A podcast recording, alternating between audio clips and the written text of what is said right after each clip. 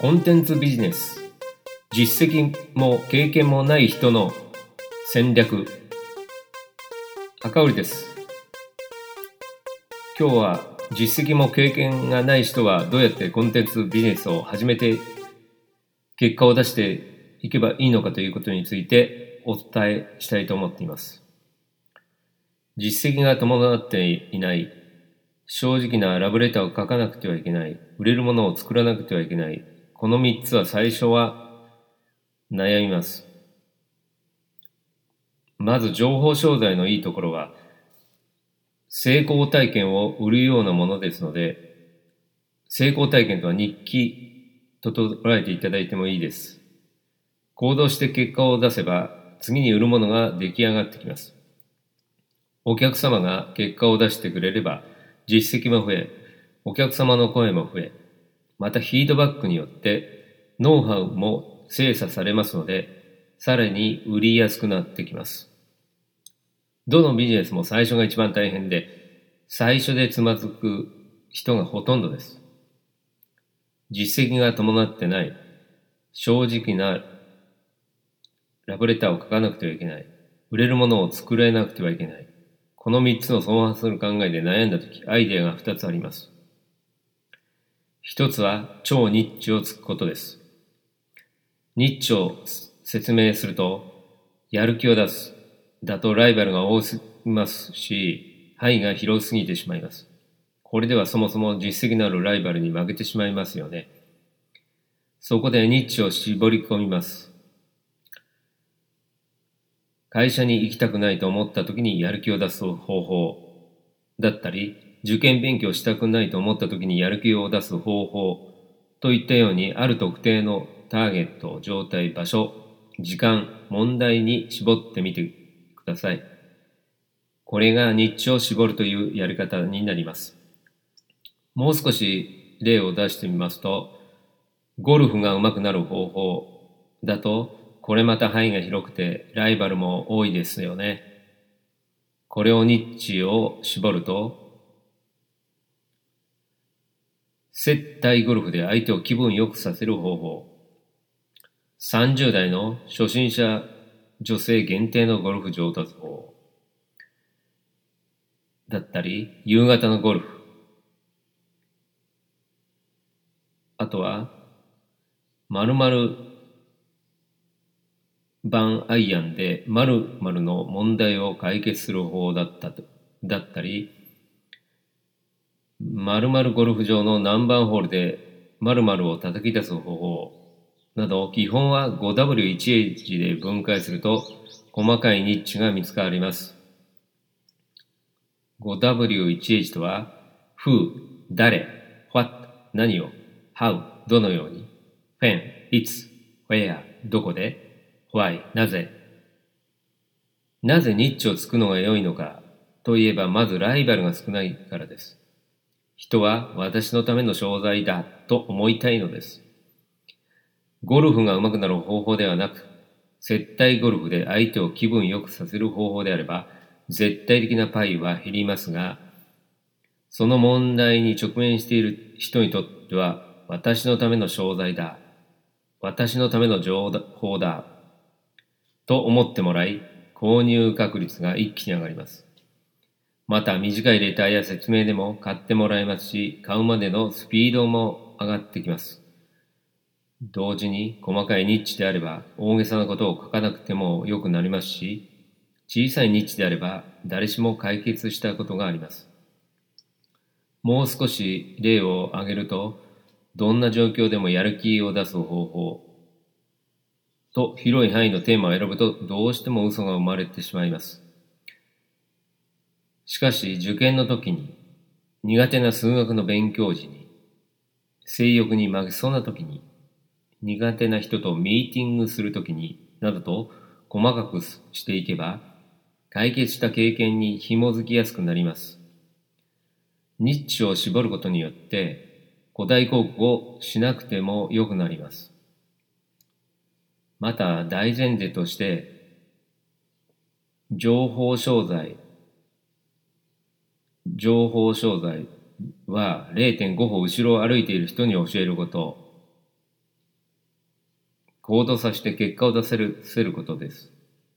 この二つが重要です。つまりニッチをついてなぜ、何、どうやって今すぐのテンプレートで自分が少し前に悩んでいたことを商材にするのがベストなんです。最初の段階でココナラという媒体を利用することをお勧めしています。その理由としては、ココナラはテレビ CM などで認知が上がってきています。また集客力がある媒体でもあります。500円から1000円と安いので、お金をもらう心理ブロックが減ります。また短いセールスレターで OK なので出品もしやすいです。それと商品を用意しなくても良いというメリットがあります。これは売れてから作れるということになります。それができるのがここならです。あとはチャットのやり取りをまとめると、それが勝率、商材になりますので、効率的にもいいんですね。以上のような利点があるので、最初はここならでスタートするのが、コンテンツビジネスをこれから始めてみたい人にとっては、いいのではないかなと思います。それと同時にココナラを利用するからには、ココナラの法則性を見抜く必要があります。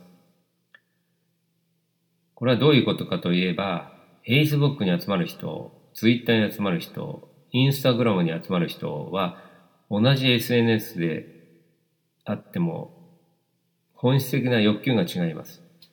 年齢、性別、ニーズに偏りがあります。多少大雑把な分け方になりますが、Facebook に集まる人は、寂しい人やコミュニケーションを求めている人が多いです。Twitter に集まる人は、最新事例やニュースを知りたい人、気が短い人、若い人などが多いです。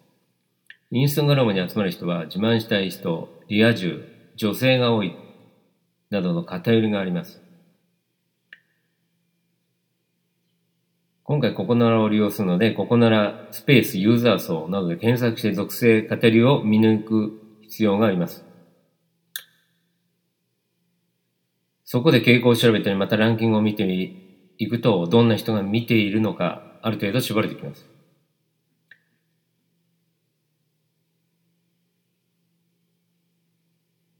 やはりここならスピリア中継とか占い系が売れてるのがよくわかります。ここで属性が絞れたら出す日商材も選びやすくなってきます。